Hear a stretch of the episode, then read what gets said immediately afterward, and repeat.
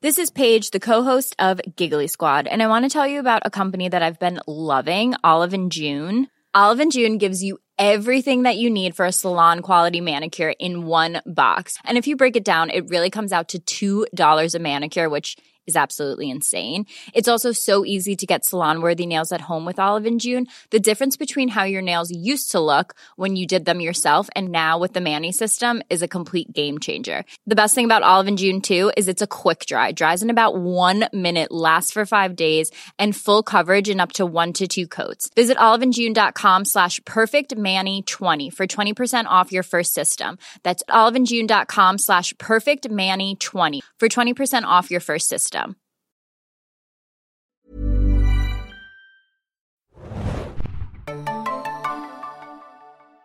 Hallo und herzlich willkommen, liebe Freunde, zu einer neuen Ausgabe des Serienjunkies Podcast. Heute mit einer ganz speziellen Sonderausgabe, denn ich, Felix, habe mir einen ganz besonderen Gast ins Studio geholt, und zwar den lieben Adam. Hallo. Und gemeinsam sprechen wir heute über The Flash. Äh, The Flash ging ja vor kurzem. Warte, ich fange nochmal an. Ich habe irgendwie, merke ich gerade, dass das Ding sich verabschiedet.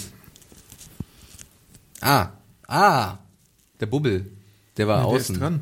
Nee, der war gerade außen und dadurch war so ein Druck und hat's ge geklappert. Kein Problem, ich mache einfach nochmal. Äh, ja, gut. Anderer Bubbel. Konkurrenzbubbel. Konkurrenzbubbel, auf zu knuspern. Man jetzt neu anfangen. Okay. Hallo und herzlich willkommen, liebe Serienfreunde, zu einer neuen Ausgabe des Serienjunkies Podcast. Mein Name ist Felix und ich habe heute einen ganz besonderen Gast neben mir hier sitzen, und zwar der Adam. Hallo. Und gemeinsam präsentieren wir euch heute eine kleine Sonderausgabe des Serienjunkies Podcast. Und zwar sprechen wir nicht über Game of Thrones und auch nichts über irgendwas anderes, sondern wir sprechen nur über The Flash. Das hatten wir ja vorher schon mal so ein bisschen angekündigt, dass wir jetzt in den nächsten Wochen vielleicht ein bisschen mehr Zeit haben für Podcast und dann die ganzen Comic-Serien, die in letzter Zeit zu Ende gegangen sind, mal ein bisschen besprechen werden. Und da macht jetzt The Flash der Anfang. Äh, The Flash hatte jetzt am 10. Mai 19. Mai. 19. Mai, wunderbar, sehr gut vorbereitet. Am 19. Mai sein Staffelfinale bei der CW in den USA. Ähm, wird am 18.06. zu Pro7 Fun zurückkehren. Ähm, war ja vorher bei Pro7 im Programm, zusammen mit Gotham. Auch bei ProSieben Fun schon. Richtig, genau. Und dann geht's da mit der zweiten Staffelhälfte weiter. Ähm, und bei uns auf der Seite ist ja The Flash eine sehr beliebte Serie. Sehr, sehr beliebt. Sehr, sehr beliebte Serie. Und ich kann mich erinnern, ich habe ja die äh, Reviews gesch geschrieben zur ersten Staffel äh, von Weil ich Flash. keine Zeit hatte. Weil du keine Zeit hast und du hast es wahrscheinlich auch so ein bisschen bereut, Ja. oder? Äh, du hattest äh, immer mit Arrow genug zu tun. Das ist ja dann nochmal ein Thema für einen anderen Podcast.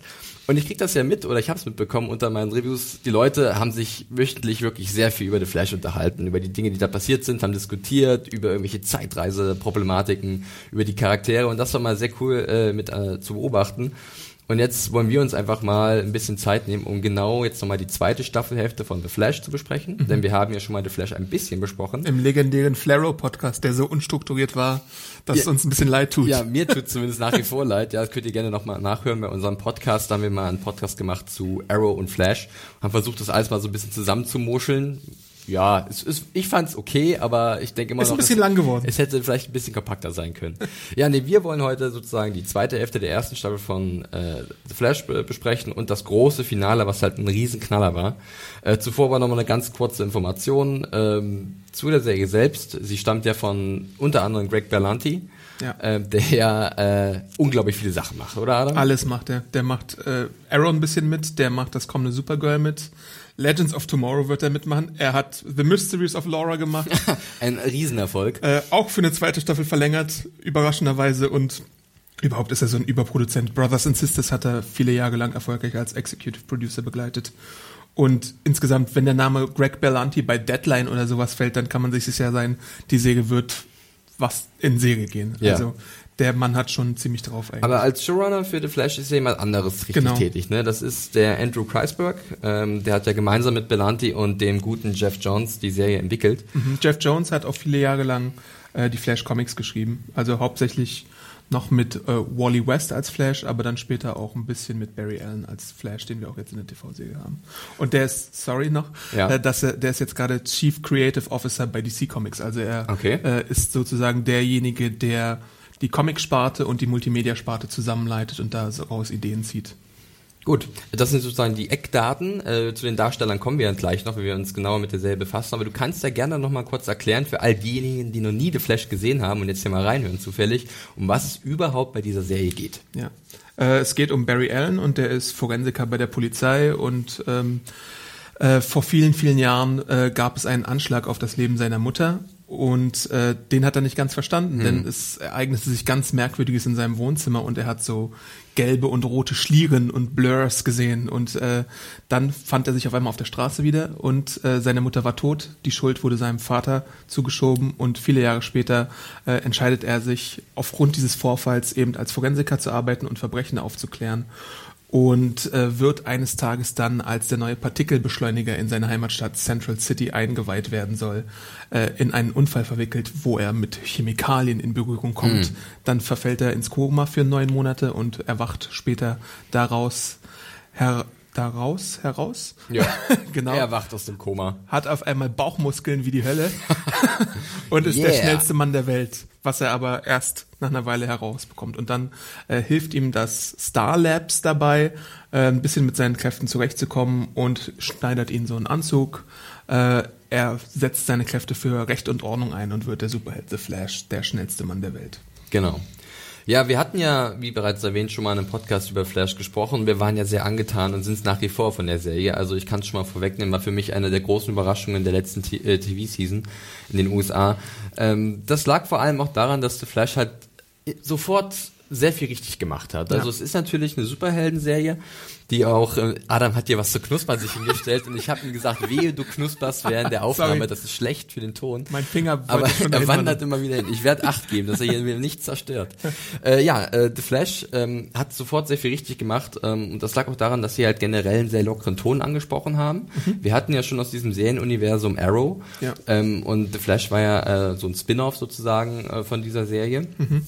Und der Arrow war ja immer sehr dunkel, ist nach wie vor sehr dunkel ja. und düster und ernst. Und der Flash war von der ersten Minute äh, eigentlich sehr leicht und, und, und locker, hatte auch sehr dunkle Nuancen teilweise, mhm. gerade mit den Flashbacks äh, von Barry zu seiner Mutter, wie sie halt gestorben ist. Aber es hat halt sehr viel Spaß gemacht, den zuzugucken, wie er halt seine Kräfte entdeckt und wie er halt dann mit Leuten in Kontakt kommt, die ihm damit helfen, diese Kräfte zu kontrollieren. Sei es zum Beispiel, oder sei es seine neuen Freunde bei, bei den Star Labs, mhm. äh, Cisco äh, Ramon oder Caitlin Snow, ähm, gespielt von, jetzt muss ich schnell nachgucken, Carlos Valdez und Daniel Pennebecker. Ja. Oder auch zum Beispiel äh, durch den, seinen Mentor Harrison Wells, der dann irgendwann auftritt, gespielt von Tom Kavanagh. Ich habe dazu eine kleine Theorie, ja. warum das eine so dunkel ist und das andere so hell. Die zwei erfolgreichsten DC-Superhelden sind ja Batman und Superman. Ja. Äh, die sind jetzt aber irgendwie äh, reserviert für die Filme mhm. und deswegen hat man die zwei nächstbesten genommen und das waren halt äh, Green Arrow und Flash aus der äh, Warte der Serienmacher.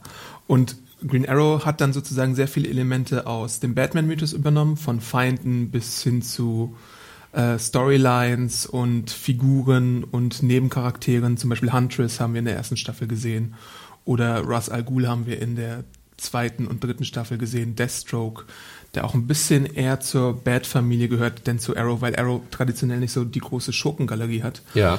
Und Flash ist dann so ein bisschen das Superman-Äquivalent. Also in Starling City bei Arrow geht's immer ein bisschen düsterer her, wie halt in äh, Gotham City bei äh, Batman.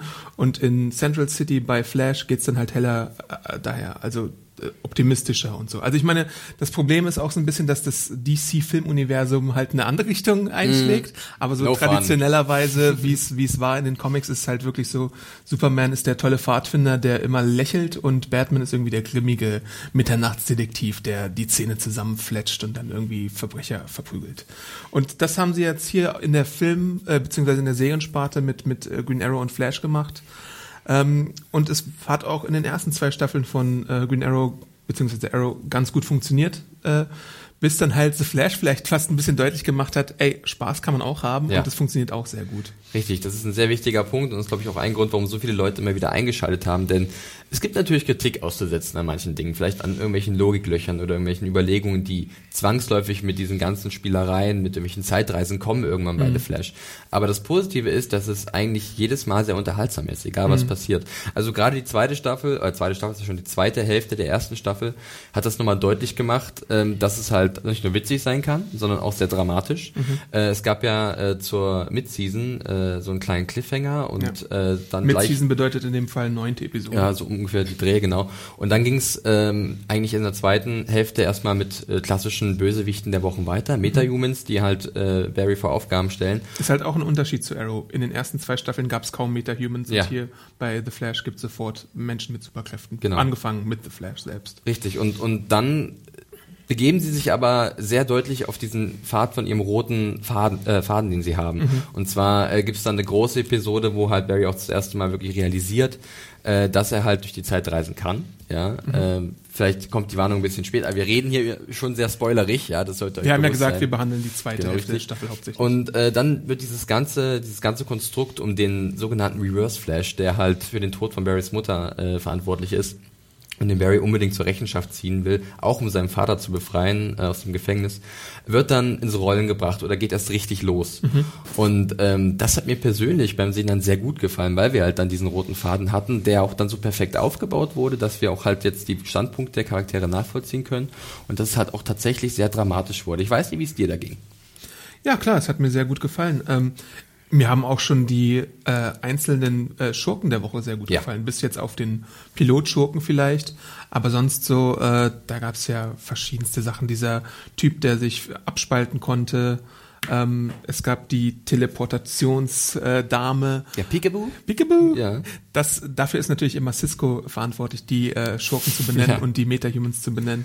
Äh, es, es, hat, es hat ziemlichen Spaß gemacht. Also ich sorry, dass ich nochmal auf diesen Arrow-Vergleich rumreiten muss, aber ich mache es Wir auch machen noch einen extra Podcast, keine Nee, ich mache es auch noch mit der mit der ersten Staffel von Arrow, weil Ja. halt ähnliche Muster verfolgt werden.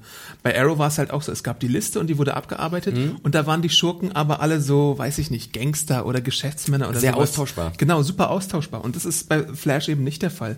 Ähm, da ist es halt so, dass man immer eine neue Kraft der Woche hatte und die fand ich im Regelfall eigentlich sehenswert, bis auf jetzt so ein, zwei Es gab, es gab so ein paar äh, vielleicht Ausnahmen, wo halt auch die Effekte dann ein bisschen nachgelassen haben. Ja. Ich glaube, am meisten enttäuscht, wenn wir gleich mal bei diesen Meta-Humans sind, das Mhm. wollte ich nämlich auch noch fragen, wer vielleicht einer deiner Lieblingsschurken war jetzt in der zweiten Staffelhälfte. Mhm. Äh, wo wir schon mal bei denen sind, was mir nicht so gut gefallen war, war der Auftritt von Beth aus Walking Dead. Kannst du Ja. dich erinnern? Sie hat ja so eine die Beak- Buckeye Bandit, Buck-Eyed Bandit gespielt, genau. Wie heißt die Schauspielerin gleich nochmal, Adam? Emily Kinney. Emily Kinney, genau. Ähm, da waren halt auch die Effekte ein bisschen schwach. Ja. Ähm, aber gleichzeitig äh, wurden halt auch Figuren eingeführt auf der Schurkenseite, wo ich gesagt habe, oh, mit denen habe ich eine ganze Menge Spaß. Ich meine, äh, Captain Cold, gespielt von Wentworth Miller, Ja. äh, war ganz stark, hat mir jedes Mal gefallen, wenn er aufgetreten ist. Ähm, sein Kollege aus Prison, Prison Break, äh, Dominic Purcell, in der Rolle des Mick Rory, Heatwave, Ja. ähm, hat gerne etwas übertrieben. Fand Sehr, aber, sehr gerne etwas Fand ich aber übertrieben. immer sehr amüsant, oder? Also es war Ja. ordentlich auf 180 gedreht, aber, Aber die Käsereibe wurde schon ziemlich hervorgeholt und der hat ganz schön dick aufgetragen. ziemlich dick aufgetragen. Und dann dürfen wir nicht vergessen, wo wir gerade schon mal bei Gast, äh, Gastdarstellern sind und Schurken, hat natürlich auch der große Mark Hamill sich die Ehre gegeben, eine alte Rolle äh, wieder wieder aufleben zu Noch lassen. so ein notorischer Overactor. Aber ich Auch meine, es ein passt halt genau, richtig, in dieses Universum äh, ganz gut rein. Es gab ja vor vielen Jahren, äh, Anfang der 90er, eine Flash-Serie, in der ja John Wesley Shipp, der hier den Vater von Barry spielt, Mhm. ähm, den Flash gespielt hat. Und da hat ja Mark Hamill tatsächlich mal die Rolle des Trickster gespielt. Des, ähm, wie war, wie war, sag mal, sein, sein alter Ego? Mhm. James Jesse? James Jesse, genau, nicht Jesse James, sondern James Jesse. Und äh, er ist jetzt hier sozusagen zurückgekehrt in dieser Rolle.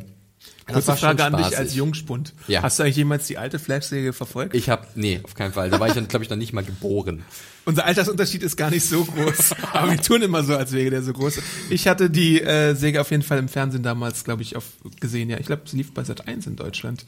Ähm, ja, war spaßig, aber ich meine, äh, der liebe Herr Schipp hatte einen Anzug, der ihm sehr deutliche Muskeln gegeben hat, weil er halt nicht so schöne Pets, ja. genau durchtrainiert war.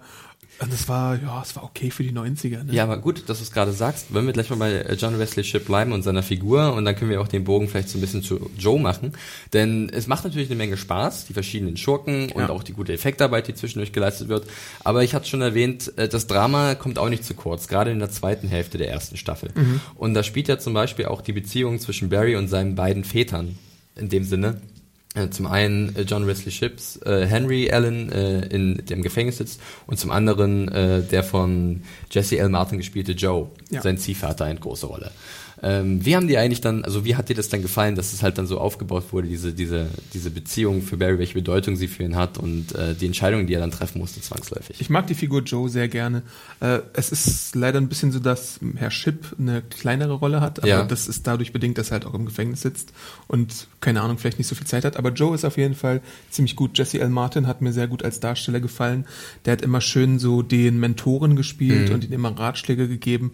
Was ich aber problematisch finde, was du ja gar nicht so problematisch findest, ist diese ganze Komponente, ähm, dass Barry zusammen mit seiner äh, Liebe und Ziehschwester Iris West, äh, gespielt von Kenneth Patton, zusammen wohnt. Ja. Weil ich es da ein bisschen merkwürdig finde, dass, ich, vielleicht bin ich da auch der Einzige, der das so ist. Schreibt es uns einfach in die Kommentare Genau. oder, Oder- an äh, Kontakt, äh, Podcast. Scheiße. Es ist nach wie vor Podcast. Podcast.serienjunkies.de für Feedback, äh, ob ihr es auch merkwürdig fandet, dass ähm, Barry und Iris zusammen gewohnt haben und dann so eine Bruder-Schwester-Beziehung haben, aber Barry halt immer so ein bisschen mehr wollte. Ja. Und dann hat Joe ihm halt auch so Ratschläge gegeben, wie von wegen, ja, geh doch mal ran, wenn du jetzt irgendwie auf sie stehst oder so, äh, geh deinen Gefühlen nach. Also hätte man dieses Konstrukt ein bisschen anders gemacht, äh, hätte es mir, glaube ich, ein bisschen besser gefallen. Weil es, es ist zwar kein Inzest, aber ich werde das Gefühl, Das Gefühl, dieses ja. Inzestesken manchmal nicht los. Kann ich, glaube ich, ein Stück weit nachvollziehen. Obwohl ich, ich sehe es halt, war für mich nicht ein großer Kritikpunkt. Äh, vielleicht ein anderer in dem Zusammenhang können wir gleich nochmal drauf zu sprechen kommen. Ich wollte auch nur noch sagen, dass sie, mir halt generell das sehr gut gefallen hat mit John Wesley Ships, äh, und äh, Jesse L. Martin, wie sie halt gemeinsam immer auch sehr gute Szenen hatten mit Grant Gustin, dem Hauptdarsteller, ähm, die auch wirklich äh, einen, einen gut berührt haben. Also das war gutes Drama, was sie da abgele abgeliefert haben. Und gerade auch im Finale, auf das wir gleich noch ein bisschen genauer zu sprechen kommen, da gab es auch sehr schöne Szenen zwischen diesen drei äh, Darstellern. Aber wo du Und eine grad gute Wahl noch zu, zu äh, Ja. Jesse L. Martin.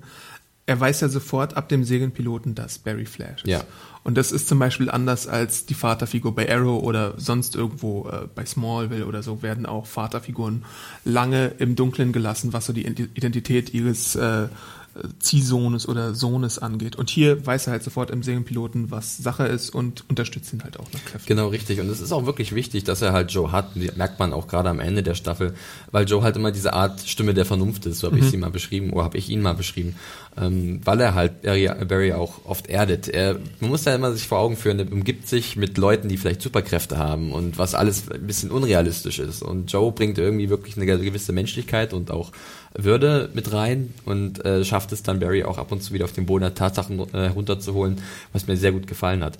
Aber du hattest gerade die gute Iris erwähnt. Ja. Äh, ist ja auch ein Streitthema bei vielen äh, Usern bei uns auf der Seite, ähm, wie denn diese Figur ihnen gefällt. Ich muss sagen, am Anfang der Staffel war ich nicht so begeistert davon, weil für mich sah das alles sehr nach Schema F, äh, Love Triangle, also Liebesdreieck mit Eddie äh, aus. Ähm, und äh, dann muss ich aber zugeben, dass es sich gerade in der zweiten Staffelhälfte für mich ein bisschen gewandelt hat, weil sie vielleicht auch was zu, äh, zu, äh, zu tun bekommen hat, weil sie halt dann irgendwann zum Team Flash dazu kam am Ende.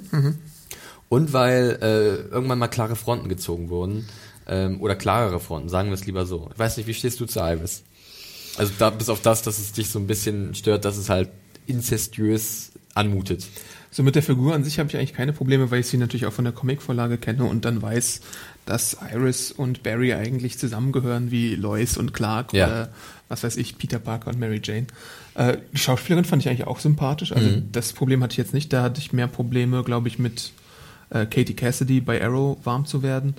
Ähm, ja, und sie hat wirklich auch was zu tun. Sie ist Reporterin dann, auch richtige Reporterin, obwohl es, ich weiß nicht genau, sie hat ja im Piloten, glaube ich, eine Arbeit geschrieben. War das jetzt auch eine journalistische Arbeit oder nicht? War es ihre Doktorarbeit oder, oder Bachelor, Masterarbeit, irgendwas in der Richtung, ja. Ja, also erstmal ma- ist sie Bloggerin und dann arbeitet sie später halt für eine richtige Zeitung, also in Anführungszeichen eine richtige Zeitung. Als Blogger kann man ja auch legitim sein und Ja. so. Da möchte ich jetzt keinen angreifen. möchten keine oder sowas. Blogger angreifen. Äh, Und wenn, dann war es Adam.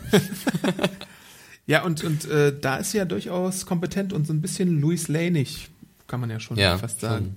dass sie den Flash so nachgeht und sich aber auch ein bisschen für dumm verkaufen lässt. Ja, teilweise. schon ein bisschen naiv. Und ich hatte auch immer das Befürchtung, dass dieses Soap-Ding, was jetzt sich gerade auch, wir müssen immer wieder den Bogen spannen, äh, bei Arrow irgendwann durchgekommen ist, ähm, dass sie da vielleicht auch die Probleme irgendwann haben könnten. Aber das fand ich jetzt irgendwie nie bei Flash. Dass, dass ja, das hat sich für mich auch in Grenzen gehalten, fand ich nicht so wild und ich hoffe, sie behalten es auch so bei. Ich bin gespannt, wie es weitergehen wird. Ähm, ein anderes Thema, wirklich auch noch sehr spannend, und zwar, weil wir gerade die Vaterfiguren davon hatten. Äh, Tom Kavanagh ist ja wirklich ein sehr hervorragender Schauspieler in dieser Serie. Ja. Glaube ich, einer unserer größten Lieblinge hier. Ähm, der spielt hervorragend auf, gerade auch wenn am Ende klar wird, dass er halt der Reverse Flash ist, mhm. beziehungsweise dass er irgendwann mal von einem gewissen Eobard Thorne übernommen wurde, ja. der um jeden Preis seine Zeit zurückkehren will. Ähm, Über diesen Twist war ich sehr überrascht, dass sie den noch gehen. Also ich meine, ich weiß natürlich auch, äh, wer hinter dem Reverse Flash steckt, ja. normalerweise. Und ich dachte mir, das kann doch nicht alles sein. Ich habe noch nie von einem äh, von einem Harrison Wells gehört. das ist doch jetzt nicht der richtige Reverse Flash. Und dann kam halt dieser schöne Twist, dass dieser Eobard Thorne, der ganz anders aussieht als Tom Kavanagh, nochmal äh, seinen Körper gestohlen hat und seine Identität und äh, den Partikel-Reactor-Unfall auch nochmal ein bisschen beschleunigt hat. Das fand ich sehr, sehr gelungen.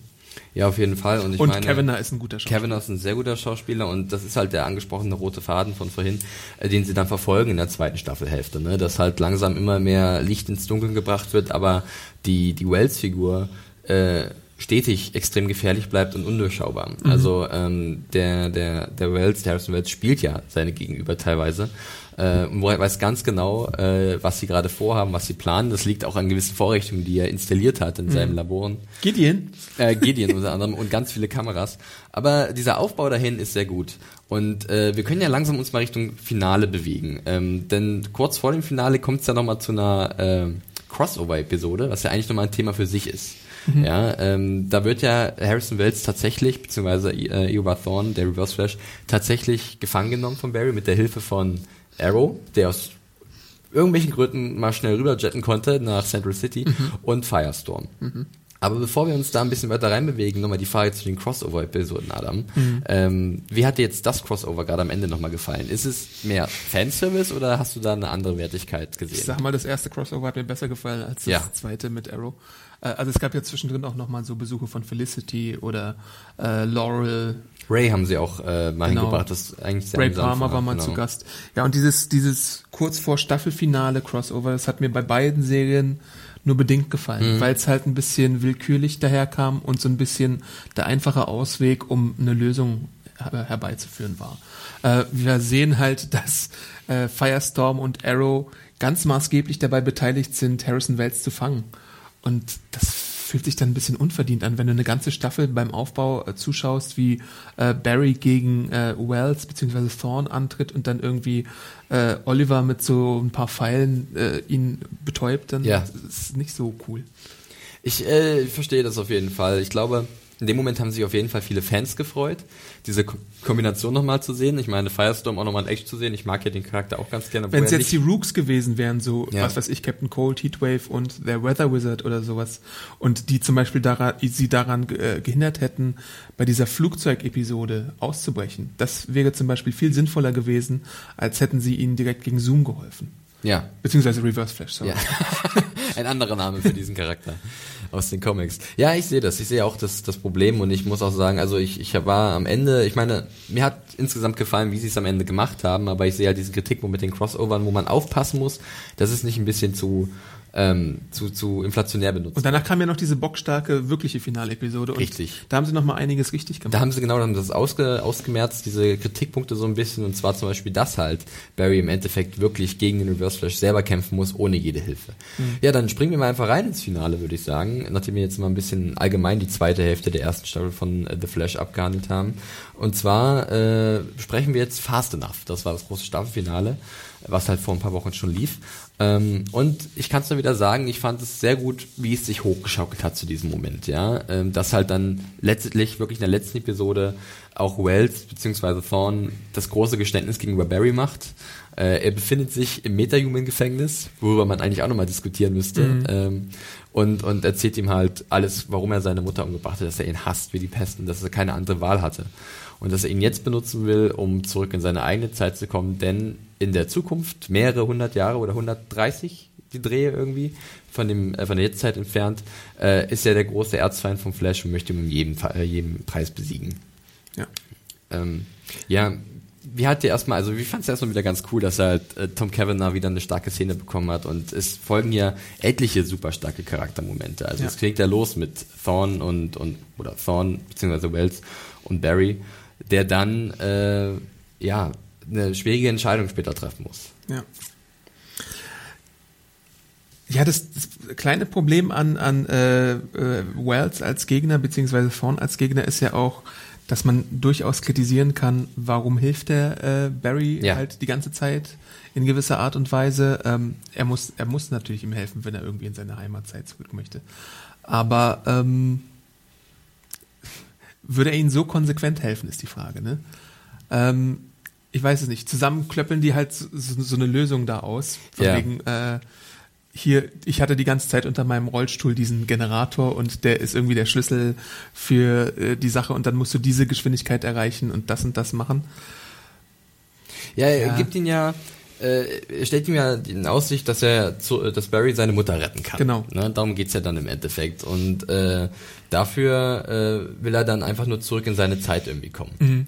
Und das ist dann so ein Deal und äh, Barry, für ihn, es hat sich ja wie ein roter Faden wirklich die Staffel gezogen, ähm, ist ja dieses Ereignis um seine Mutter prägend gewesen. Ja. Und äh, er denkt auch an seinen Vater, der ungerechterweise eingesperrt ist im Gefängnis. Und wenn er halt das alles verhindern kann, dann kann er vielleicht eine glückliche Familie haben. Also mit seinem Vater und seiner Mutter. Und ich habe halt auch ein bisschen erwartet, also ich meine, das, da haben sie die falsche Fährte gut äh, genutzt, äh, weil man halt wirklich erwartet, wenn eine Zeitreisekomponente da ist, dann wird vielleicht auch die Zeit geändert. So Ja. machen es die X-Men-Filme zum Beispiel ganz gerne, dass sie irgendwie äh, unliebsame Storylines eliminieren. Aber hier hat man bei The Flash einen anderen Weg gemacht und man sieht, dass Barry die Zeitreise nutzt, um zu seiner Mutter zu kommen, äh, den Mord aber nicht ungeschehen zu machen und sich für den moralisch richtigen Weg zu entscheiden. Also, dass alles quasi so abläuft, wie es schon abgelaufen ist in gewisser Art und Weise und einfach nochmal Adieu sagt zu seiner Mutter und dann zurückgeht, um Wells aufzuhalten. Genau. Also man sieht ja auch tatsächlich, wie sein Flash-Double in der Vergangenheit Ja. ihm so ein Zeichen gibt, mach's nicht. Ja. Also es würde Normally, being a little extra can be a bit much, but when it comes to healthcare, it pays to be extra. And United Healthcare makes it easy with Health Protector Guard fixed indemnity insurance plans. Underwritten by Golden Rule Insurance Company, they supplement your primary plan, helping you manage out of pocket costs without the usual requirements and restrictions like deductibles and enrollment periods. So when it comes to covering your medical bills, you can feel good about being a little extra. Visit uh1.com to find the Health Protector Guard plan for you. Selber wissen, es, ist- es tut wahnsinnig weh, seine Mutter sterben zu sehen. Es ist auch Ja. wirklich eine der herausragendsten Szenen dieser, dieses Finals, Grant Gustin mit dabei zusehen zu müssen, wie er halt äh, untätig Tränen ausbricht, weil er halt, oder wie Barry halt untätig in Tränen ausbricht, während seine Mutter stirbt. Und dann hat er halt noch diesen dramatischen Moment mit ihr, der wirklich sehr bewegt. Ähm, er entscheidet sich aber letztendlich für das Richtige und zwar hält der Wells auf, denn von ihm geht nach wie vor die größte Gefahr aus. Was ich halt so ein bisschen fragwürdig im Nachhinein fand, weil man macht sich auch dann im Nachhinein nach wie vor Gedanken darüber, ähm, hat zum Beispiel, dass er doch relativ sorglos in Kauf genommen hat, jetzt eventuell ein, eine riesen Singularität zu Ja, erzeugen. ja. Ne? Denn diese Reise in, in die Vergangenheit, äh, da muss er eine gewisse Geschwindigkeit erreichen. Über Mach 2 ist, glaube ich, die Geschwindigkeit. Äh, und wenn er, wenn er da nicht innerhalb einer gewissen Zeit zurück ist, dann könnte sich ein gewalt, gewaltiges schwarzes Loch öffnen und den ganzen Planeten Und verschlingen. das passiert ja auch. Das passiert ja im Endeffekt auch. Und es ist schon mal ziemlich krass, dass er halt wirklich so weit geht. Aber ähm, um das mal ein bisschen zu verteidigen, ich fand halt die Motivation für Barry sehr gut aufgebaut. Ich habe mir halt, ich konnte halt, ich habe gesagt, ja, es ist seine Mutter. Und wir haben so oft gesehen, wie wichtig es für ihn war und wie wichtig es für sich äh, es für ihn ist. Und deshalb konnte ich nachvollziehen, dass er halt zwar diesen sehr also dass er diese riskante Entscheidung trifft, äh, die eventuell eine extreme Konsequenz ziehen könnte, aber er macht's halt. Und im Endeffekt entscheidet er sich ja doch rechtzeitig zurückzukommen. Jedoch geht alles so ein bisschen den Bach runter und nach hinten los. Und es gibt ja auch eine große Comic-Storyline, Flashpoint, wo halt auch die Krux der ganzen Storyline ist, dass die Mutter gerettet wird. Und dann gibt es halt diese ganzen Konsequenzen, mit Ja. denen niemand gerechnet hat. Und ich meine, ich hätte es auch interessant gefunden, wenn das der Weg der zweiten Staffel gewesen wäre. Aber dann hätte man halt auch noch mal vielleicht bei Arrow drauf Rücksicht nehmen müssen, äh, dass da Der vielleicht sich einiges ja. verändert hat. Und dann hätte es so genau diese Ripple-Effekte gegeben, die alles irgendwie verändern. Ja, und ich fand für den Charakter halt auch die Entscheidung, das nicht zu ändern, sehr gut, äh, denn er, es wurde uns ja vorher nochmal vor Augen geführt, was er jetzt eigentlich hat. Was er in seiner Zeit, in der er sich, oder in dieser Welt, in der er sich befindet, eigentlich hat. Er hat halt äh, mit Joe einen wunderbaren Ziehvater gehabt, er hat wunderbare Freunde gefunden mit, mit Cisco und, und Caitlin und vielleicht auch Ronnie. Ähm, dann, dann, also, das, was er jetzt alles verlieren würde. Dein Vater ist auch noch da, Sein Vater ist auch halt noch da und sein Vater sagt holen. ihm auch, das ist eine andere sehr dramatische Szene in dieser, dieser, äh, diesem Finale, sagt ihm ja auch nochmal von Angesicht zu Angesicht, mach's nicht. Ja. Ich, ich, ich bin stolz auf dich, was aus dir geworden ist und warum solltest du jetzt alles dafür, äh, da, da riskieren? Du weißt ja nicht mal, was passiert, wenn es wirklich so kommt. Da Ja, alles ist- einen anderen Weg. Das ist halt wirklich interessant, weil Joe ihm sagt, mach's und sein echter Vater sagt, mach's nicht. Äh, und wie entscheidet man sich da, Ja. wenn deine zwei prägenden Vaterfiguren irgendwie, und dann kommt ja noch Harrison Wells so als dritte Ja, so noch bisschen, dazu. ne? äh, wie entscheidest du dich da? Das ist sehr, sehr interessant, was da passiert. Ja, und er entscheidet sich halt dagegen und kehrt halt zurück in die Star Labs äh, und dann gibt es einen Kampf nochmal mit äh, äh, Harrison Wells, der in einer kleinen äh, Kuppel oder so einer kleinen kleinen Gefährt sitzt und Ja. sich eigentlich freut, endlich zurückkehren zu können in seine Zeit. Ähm, nebenbei werden so ein paar kleine Anspielungen äh, fallen gelassen, ob jetzt der Name äh, Rip Hunter fällt äh, oder halt äh, ein metallischer Helm einer gewissen anderen Flash-Figur äh, rein, äh, rausgeschossen wird aus diesem, aus diesem Portal. Das ist mein Stichpunkt zu gehen. genau, äh, ja genau, mein Zeichen. äh, und aber Barry kommt dazu und hält ihn halt auf und dann gibt es nochmal einen großen Kampf, um, bei dem halt Wells auch dann extrem wütend ist, weil er hatte halt auch sein großes Ziel vor, direkt vor seinen Augen gehabt. Und es sieht schon fast so aus, als würde Barry tatsächlich jetzt in die Tasche gesteckt werden. Doch dann kommt der nächste große Überraschungsmoment. Ähm, und zwar tritt dann auf einmal Eddie auf den Plan, Ja. der ja auch bekanntermaßen Thorn heißt äh, und ein äh, entfernter äh, oder ein Vorfahre von, von äh, Eobard Thorn ist. Bei dem dachte ich halt im Vorfeld, Da ja, das ist was. vielleicht der Reverse Flash oder einer der Reverse Ja. Flashes oder sowas. Und äh, in der Tat erschießt sich dann Eddie und damit wird halt auch Thorn ausgelöscht. Er war halt, er wurde halt davor von äh, Thorn entführt und in Sicherheit gebracht, auch vielleicht so als Versicherungspolice, damit er nicht ausgelöscht wird, Genau. bevor irgendwie sein Plan äh, in Action kommt. Ähm, und er sagte ihm halt auch so, beziehungsweise wer sagte ihm das, dass er ein Nichts Vic, ist. äh, Victor hier Stein, äh, Professor Martin Stein. genau. Sehr gut gespielt übrigens von Victor Garber im Finale. Aber Harrison Wells hatte ihm gesagt, ja, äh, er hat ihm, äh, er hat ihm was über seine Zukunft gesagt, oder? Und gesagt, dass er irgendwie keine nennenswerte Zukunft Mhm. Richtig. hat, oder? Und Stein hat ihm dann gesagt, das stimmt Genau. nicht, du hast alles in deiner eigenen Hand. genau. Mache dein eigenes Schicksal. Und ich hatte eigentlich erwartet, dass sie mit Eddie noch ein bisschen was anderes aufbauen, wie du es gesagt Mhm. hattest, dass er halt vielleicht zum Antagonisten wird. Und da haben sie mich halt auch auf dem falschen Fuß erwischt, denn im Endeffekt avanciert er ja zum Helden. ja. Und er war auch immer ein Good Dude eigentlich. Eigentlich war er immer ein Good Dude, ja. Und er hat auch am Ende dann akzeptiert, dass halt äh, Iris und, und, und Barry äh, Gefühle füreinander haben und Mhm. dass er halt jetzt zurücktritt. Und dann macht er dennoch so eine selbstlose Aktion, äh, die jetzt wiederum viele Fragen aufgeworfen hat, auch bei uns in der Community. Mhm. Äh, wollen wir uns mal ranwagen an dieses Zeitreise-Paradoxon? Wir wollen es vielleicht mal versuchen. Wir ja. wollen es mal versuchen. Ähm, ja. Wie fangen wir da am besten an? Also es wäre ja so, wenn Eddie sich erschießt und äh, Harrison Wells, Eobard Thorne äh, stirbt, Mhm. Ja. ähm, dann müsste ja alles, was er getan hat, äh, eigentlich, also in der Zukunft, nach, nach, nach Eddie, also alles, was, ja, jetzt wird's spannend, äh, alles, was Eobard Mhm. äh, getan hat, müsste ja nichtig werden, da Mhm. ja sein Vorfahre gar nicht gelebt hat oder er gar nicht äh, gezeugt werden konnte, Eobard. ja. Es stellt sich natürlich die Frage, So wie- funktioniert DC nicht. so genau, äh, dann wäre ja auch äh, Barrys Mutter nicht gestorben. Ja, So, wenn ich mich jetzt aber nicht täusche, wurde ganz eindeutig etabliert, dass es Paralleluniversen ganz gibt. genau. Von daher funktioniert es jetzt in dem Universum, dass er halt ausgelöscht wird, aber in einer anderen Parallelwelt, in der halt äh, Barry seine Mutter hätte retten können, äh, ändert sich nichts an diesen Geschehnissen. Habe ich das richtig verstanden, Adam? Schon, ja. Also ich meine, alles, was passiert, ist passiert. Das ist auch so ein Lost-Mantra. Und jetzt kommen vielleicht die Hater, was Lost, schlechte Säge, bla bla bla. Aber ich meine trotzdem, äh, nur weil, also ich meine, alles, was äh, äh, Harrison Wells beziehungsweise Eobard Thorne bis zu dem Zeitpunkt getan hat, hat er getan.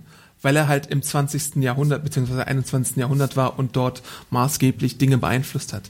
Es ist nicht so, dass er dann, also ich meine, Es ist äh, nicht einfach. ja, ähm, Eddie existiert dann halt ab diesem Zeitpunkt nicht mehr. Aber er hat existiert, weißt du? Ja. Und er hatte halt nie Kinder bekommen. Ich meine, es ist jetzt auch, äh, man kann darüber diskutieren, wie drastisch dieser Schritt hätte sein müssen. Aber für die Dramatik ist es halt besser, wenn er sich auf der Stelle erschießt, als irgendwie einen Termin beim, bei der Vasektomie zu machen oder so. Und es wäre nicht so, stell dir mal den Cut vor, du siehst auf einmal Eddie beim Doktor sitzen, Wartezimmermusik, ja. Das wäre nicht so dramatisch gewesen wie dieser, äh, dieser, äh, dieser Selbstmord am Ende. Ja. Oder er hätte auch einfach sich schwören können, nein, ich kriege niemals Kinder. Es kann ihn niemand zwingen, irgendwie Kinder zu bekommen oder sowas. Ja. Aber es musste halt in dem Finale jetzt sowas passieren, damit äh, Thorn irgendwie weg ist. Und wie hätte man ihn sonst aufhalten können? Oder hätte man ihn in seine Zeit zurückgehen lassen sollen, wo er dann wieder Chaos anrichtet?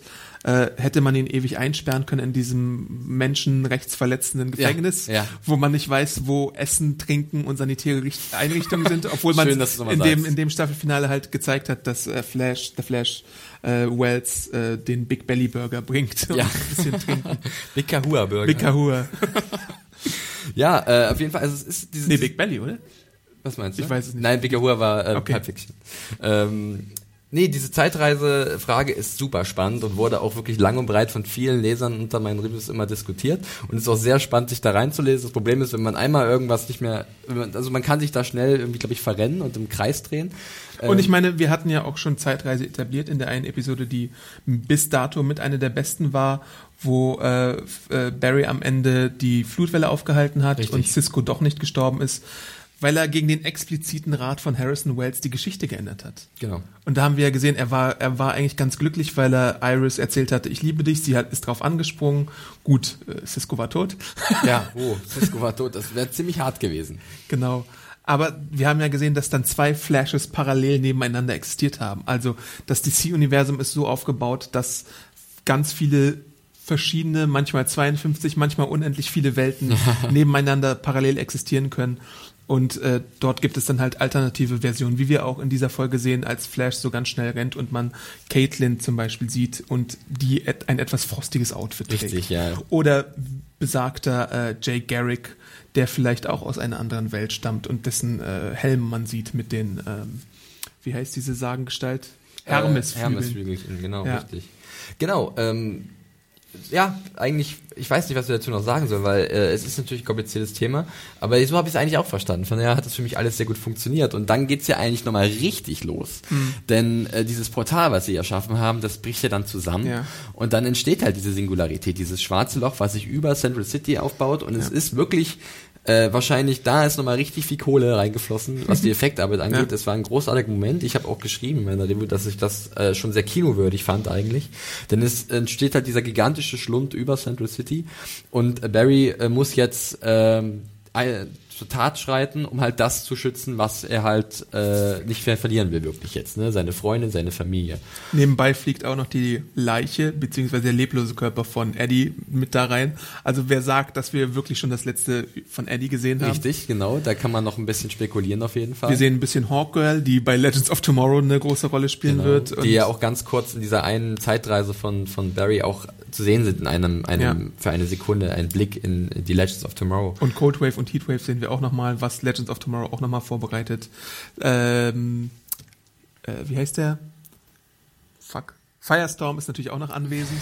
äh, das haben wir jetzt auch gar nicht besprochen, dass ja auch noch eine kleine Hochzeit in der Finale-Episode Ja, stimmt. stattfindet. Das war das Einzige, wo ich gesagt habe, ja, ganz nett, aber es war so, es, man vergisst, wie es gerade passiert ist, man vergisst es halt, weil halt doch wesentlich interessantere Dinge passieren. Aber ich kann mir halt vorstellen, warum es geschieht, weil wir, und das ist jetzt vielleicht kleiner Spekulationsspoiler, als Insider Ja. reden wir jetzt darüber, ähm, weil äh, Robbie Amell nicht bestätigt ist für Legends of Tomorrow, sondern nur äh, Victor Garber als Dr. Stein.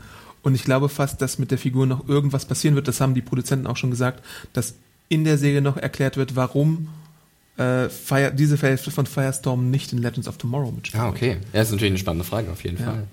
Aber um nochmal auf das Finale äh, spre sprechen zu kommen, diese, dieser, dieser große, dieses große schwarze Loch, ähm, de- dein Gefühl, also mir, ich habe große Augen gemacht, du musst sagen, was passiert denn jetzt? Was machen Ja, und ich fand es auf jeden? Fall mutig, dann ist ja, ist ja nicht mehr viel. Dann ist Ja. das schwarze Loch da. Barry rennt todesmutig ins schwarze Loch rein und dann Credits. Ja. Was muss man auch erstmal als Cliffhanger machen? Er um- umschließt es irgendwie noch so, also es erinnert so ein bisschen an den Piloten, das war vielleicht mal eine ganz coole Referenz, Mhm. wo er ja äh, gegen den äh, ersten Weather Wizard antreten musste mit Ja. diesem Tornado und dann sich gegen den Tornado bewegen Und der macht musste. doch diese komische Handsache, glaube ich, noch einmal. Ja, genau. Die ein bisschen um, merkwürdig das, um das. Gift wegzumachen. Ja. Ja. Ähm, und, und jetzt versucht er halt, keine Ahnung, dieses schwarze Loch aufzuhalten. Und es ist äh, super spannend. Und dann gibt's halt die Credits, wie du gesagt hast. Ja. Und jetzt sind wir natürlich sehr gespannt, was dann die zweite Staffel äh, für uns bereit hat, mit, die dann im kommenden Herbst äh, ausgestrahlt werden wird bei der CW. Also es war auf jeden Fall ein extrem mutiger Schritt am Ende, sehr konsequent. Äh, und äh, ja, ich glaube, das Herz sollte bei jedem normalen Fan ganz schön ins Rasen gekommen sein, gerade bei diesem Ende. Ja. Und ich meine, da wartest du jetzt irgendwie vier Monate auf die Auflösung und Ja, du denkst ist- dir, was machen Sachen? Ist schon, also ich meine, wir haben ja schon ein paar Sachen uns überlegt äh, in so einer kleinen Fotostrecke, was Ja. man ja noch machen könnte jetzt in der zweiten Staffel. Da können wir jetzt ja gerne mal äh, rüberleiten in Mhm. diese Richtung. Was erwartet uns? Äh, zuvor aber nochmal der Hinweis, wenn ihr noch ganz spezielle Meinungen habt zu dem Finale, schreibt uns, ja, podcast.serienjunkies.de. Ihr wisst, wie ihr uns erreichen könnt. Äh, könnt gerne uns nochmal eure Sicht der Dinge erklären zu diesem Zeitreise-Paradoxon oder Paradoxen. Ähm, ist definitiv sehr interessant. Ich gelobe es, mir genau durchzulesen und nachvollziehen zu können, aber ich kann nicht für alles garantieren, weil teilweise fand ich es halt auch sehr kompliziert, was da einige Leser auch geschrieben haben. Und auch bei YouTube könnt ihr natürlich gerne Ja, Kommentare natürlich, hinterlassen. genau. Aber sprechen wir so ein bisschen über das, was jetzt vielleicht kommt. Ich meine, Mein Wunsch für den Auftakt Ja. der zweiten Staffel, und das habe ich leider nicht in die Wunschliste geschrieben, aber vielleicht hätte ich es machen sollen. jetzt ist es ein Podcast drin, Adam. Ja, ähm, und zwar, dass Flash einfach in Erde 2 da ist und Auf dort Two, eine ja. ganz andere Welt vorfindet, wo alles irgendwie anders ist. So, was weiß ich, Caitlin ist eine Schurkin, seine Mutter ist da, so ein bisschen äh, It's a Wonderful World mäßig. Was wäre, wenn der Flash vielleicht nie da gewesen wäre? Sowas in die Richtung. Es ist ein bisschen Klischee, aber sowas fände ich mal interessant, so für eine Folge zum Ja, genau. Also, zumindest für den wollte ich Auftakt. gerade sagen, für den Anfang fände ich das cool, aber ich weiß nicht, ob ich auf diese Beziehungen, die jetzt etabliert wurden in der ersten Staffel, komplett verzichten möchte. Ich möchte gerne Ja, Barry nö. weiterhin, weißt du, also ich weiß, für den Anfang wäre es super spannend, mal sowas zu sehen, weil es für ihn natürlich auch irritierend wäre und der müsste irgendwie einen Weg zurückfinden. Aber äh, ich finde schon, dass sie jetzt aufgebaut haben mit Team Flash und mit diesen äh. Verbindungen und dass jetzt da ein Cisco ist, der vielleicht auch über Superkräfte verfügt, wie uns auch gesagt wird. Ja. Ähm, also der jetzt auch anscheinend Metahuman-Kräfte besitzt und deswegen halt diese Visionen und Träume hat. Ähm, das möchte ich auch gerne dann mehr ausgearbeitet sehen, aber du hast recht, es wäre definitiv ein überraschender Anfang, der nochmal alles so auf 180 drehen würde. Ne? Mhm. Oder halt wirklich, falls es denn die Welt ist, woher dieser Helm rauskommt, dass man äh, Jay Garrick sieht, der ja in den Comics schon sehr lange Flash ist, dass man da vielleicht einfach eine etabliertere Superhelden-Community findet, dass vielleicht ein bisschen Bezug da oder das Bezug auf äh, den schon im Piloten etablierten Hinweis zur Crisis äh, gemacht wird, wo ja steht 2024 verschwindet Barry Allen in der Crisis. Ja. Sowas könnte man in die Richtung machen. Ähm, damit äh, Barry auch sieht, was für einen Wert er vielleicht als Held hat für seine Stadt. Und keine Ahnung. Also ich meine, äh, dann bringt er vielleicht das eine oder andere Mitbringsel aus dieser Welt mit, dann existieren vielleicht verschiedene Welten und dann gibt es vielleicht so ein Portal, wo man ab und an da reinschlüpfen könnte. rüberschlüpfen kann. Es, ist, es gibt natürlich also extrem viele Möglichkeiten. Äh, die Vorteile liegen ja natürlich auf der Hand, auch aufgrund der, der, der Comic-Vorlage, wo ja schon vieles vorher mal etabliert wurde, was man jetzt adaptieren könnte in gewisser Art und Weise. Ich meine, wir haben uns, also ich finde das alles sehr spannend, ähm, aber ich hoffe natürlich auch, dass man nicht zu viel aus der alten Staffel oder aus der ersten Staffel jetzt ähm, missen muss. Also ich meine, man hat am Ende, über den haben wir noch gar nicht gesprochen, war nämlich auch einer eigentlich meiner Lieblingsschurken dieser Staffel. Du hast es nochmal extra aufgeschrieben, damit Ja. ich das nicht vergesse. Man hat am Ende der ersten Staffel ja auch Grodd eingeführt, ja, Ja. den hochintelligenten Gorilla. Ich habe jede Woche gefragt, kam diese Woche Grot vor, einfach weil ich es wissen wollte. Und ich musste Adam jedes Mal sagen, nein, nein. Und dann kam die Episode Grodd lives. Und dann hat er fragt er mich, kommt Grodd vor? Natürlich kommt Grodd vor. Und Grodd war wirklich, ich fand ihn sehr gut, ich fand ihn auch sehr gut animiert. Und ich würde mir auch schon irgendwie vorstellen können, dass man, gerade weil er ja am Ende der ersten Staffel so ein bisschen irgendwo ist in Central City Ja. und einfach verschwindet wieder und sich erstmal zurückzieht, weil er halt erstmal besiegt wurde vom Flash, dass er halt vielleicht zurückkommt äh, oder oder wieder auf den Plan tritt und äh, zu einer großen Gefahr für für Barry wird. Denn die Fußstapfen, die jetzt ein Harrison Wells hinterlassen hat, Ja. als als großer Antagonist der Staffel, sind der gewaltig. Ja. Und wie willst du die ausfüllen? Also es gibt viele Möglichkeiten. Ich bin auch ein großer Captain Cold Fan. Wiederum, Wentworth Miller wird viel wahrscheinlich bei Legends of Tomorrow mit damit, äh, Ja. mitmischen. Ich bin gespannt, ob man vielleicht noch mal einen größeren Arc mit ihnen zu sehen bekommt in The Flash. Mhm. Fände ich jetzt gar nicht so abwegig. Ja. Gerade auch, weil viele Rogues jetzt wieder auf freiem Fuß sind. Ja. Äh, und da ist ja auch viel Potenzial. Ich bin da wieder bei meinem Muster, das habe ich ja schon mal gesagt, äh, wenn sie, ich weiß nicht, wie eng sie sich daran halten würden, aber wenn sie dem Muster von Arrow folgen würden, da haben sie ja auch Slade Wilson Deathstroke eingeführt in der ersten Staffel schon und ihn dann behutsam aufgebaut. Das haben sie hier auch mit Grot gemacht.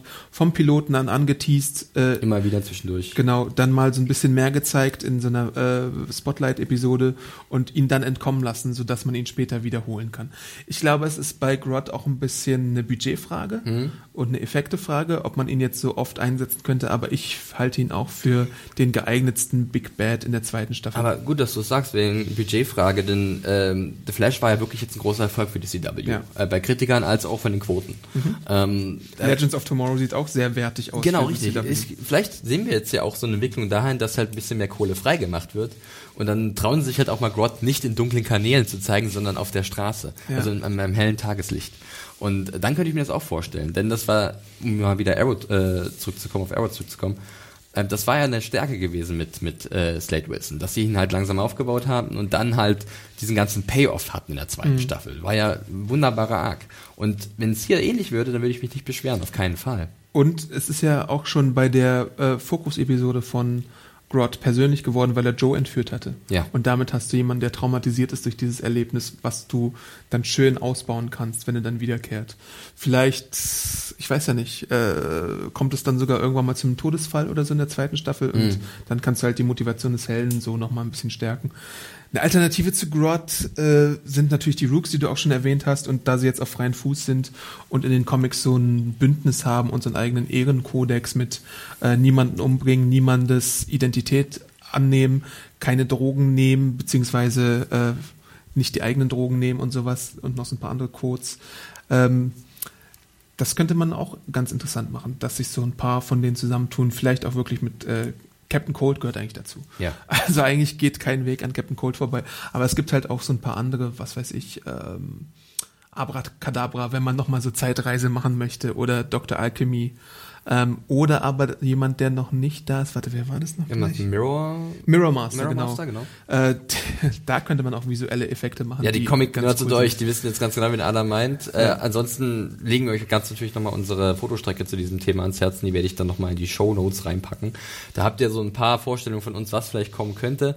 Äh, ich denke, was wir, äh, was ich mir zum Beispiel noch wünsche, ich hatte es auch formuliert in dieser Fotostrecke, ist zum Beispiel jetzt diese mor- moralische Komponente, die jetzt Ja. ein bisschen prominenter wurde am Ende. Also gerade die ganze Frage mit diesem Metahuman-Gefängnis, die kam immer wieder auch bei den Kommentatoren und den Reviews, weil das war jetzt nicht wirklich die feine Art, diese, weg, diese Leute wegzusperren. Klar, Ja. es sind Verbrecher teilweise gewesen, auch sehr gefährlich, aber es muss einen besseren Weg dafür geben. Und ich glaube, jetzt ist es erstmal ganz gut, dass die wieder ausgebüxt sind und sie sich vielleicht überdenken können, wie sie jetzt mit diesem Gefängnis umgehen, wenn es denn soweit wieder kommt. Mhm. Ja. Und auch eine Frage, die mich mehr beschäftigt als dich vielleicht, ich weiß es gar nicht. Okay. Aber ich möchte es halt nochmal ansprechen Bitte. und auch die Leser nochmal auffordern, uns dazu Feedback zu geben. Wie findet ihr denn, wie mit der Geheimidentität von Barry umgegangen wird? Ja.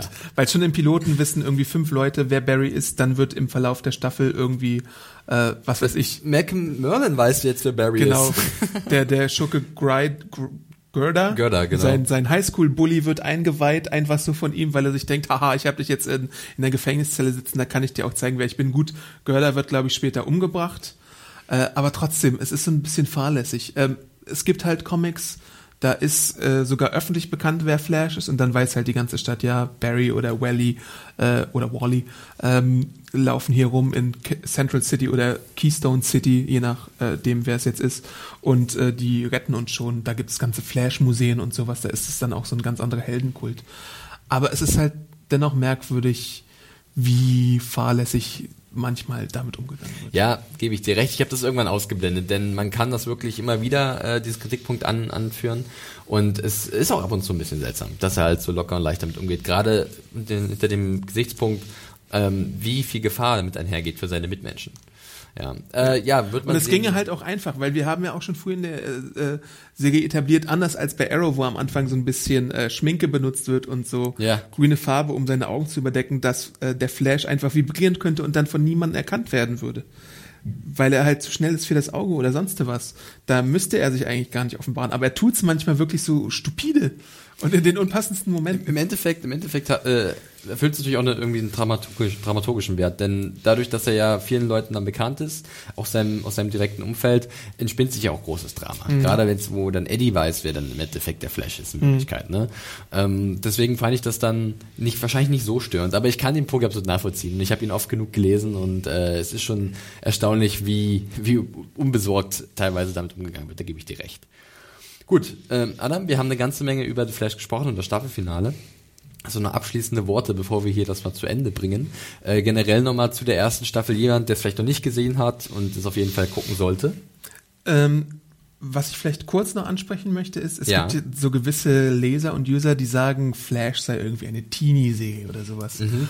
Wo ich mich frage, warum kommt dieser Kritikpunkt bei The Flash und dann bist du ein Verteidiger von der Serie Gotham, wo ich den Eindruck manchmal habe, dass äh, Gotham eigentlich nur äh, Gotham Babies ist dass man einfach die so, Muppet Babies genau, aus dem DC-Universum. Genau, dass man so einfach nur junge Figuren sieht, die äh, nur immer äh, gezeigt werden, um sie zu zeigen und einfach mal auf die Fans zu pochen, die dann hoffen, oh, guck mal, da ist der junge Riddler, der macht der irgendwie Der muss ja irgendwann mal zum richtigen da ist, Riddler Da ist Catwoman, die hat so Katzenohren drauf und die bewegt sich schon wie eine Katze, aber wir können noch nicht ganz sagen, dass sie Catwoman ist oder so.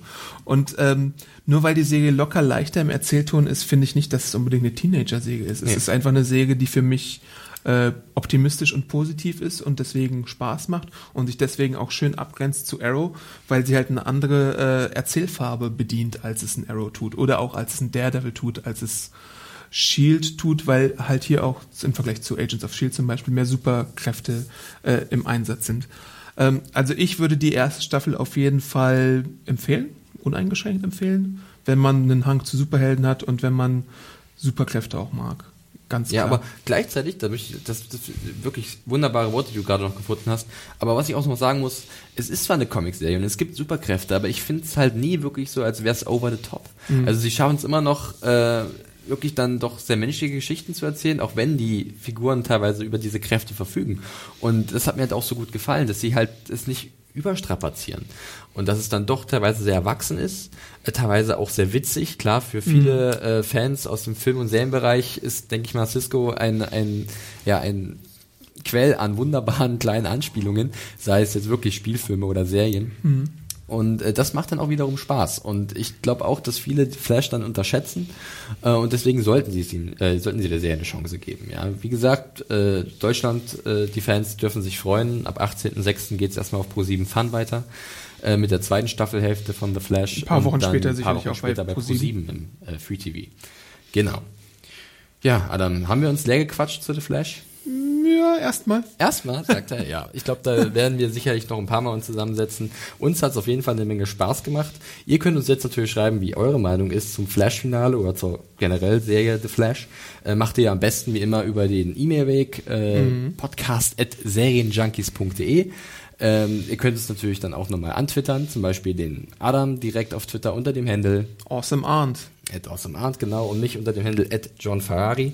Äh, wie bereits am Anfang erwähnt, wir werden jetzt so wahrscheinlich in den nächsten Wochen noch ein paar weitere kleine Podcasts rausbringen. Wir sagen den, mal demnächst. Demnächst, genau, ja. Äh, müssen, wie es mit der Zeit passt. Äh, Adam hat immer viel zu tun, ich habe viel zu tun. Der will schon wieder knuspern.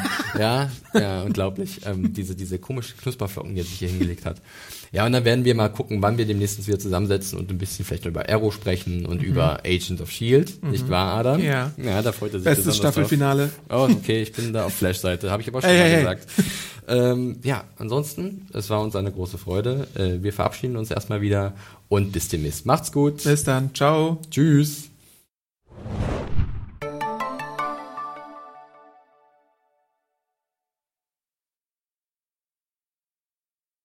Äh, Test, Test. Ich äh, nehme gerade nochmal auf.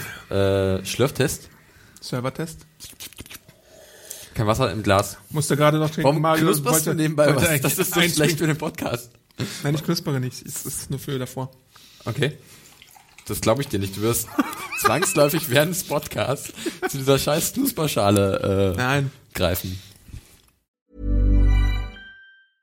Hi, I'm Daniel, founder of Pretty Litter. Did you know cats tend to hide symptoms of sickness and pain? I learned this the hard way after losing my cat, Gingy. So I created Pretty Litter, a health monitoring litter that helps detect early signs of illness by changing colors, saving you money and potentially your cat's life. Pretty Litter is veterinarian developed, and it's the easiest way to keep tabs on your fur baby's health right at home. Go to prettylitter.com and use code ACAST for 20% off your first order and a free cat toy. Terms and conditions apply. See site for details.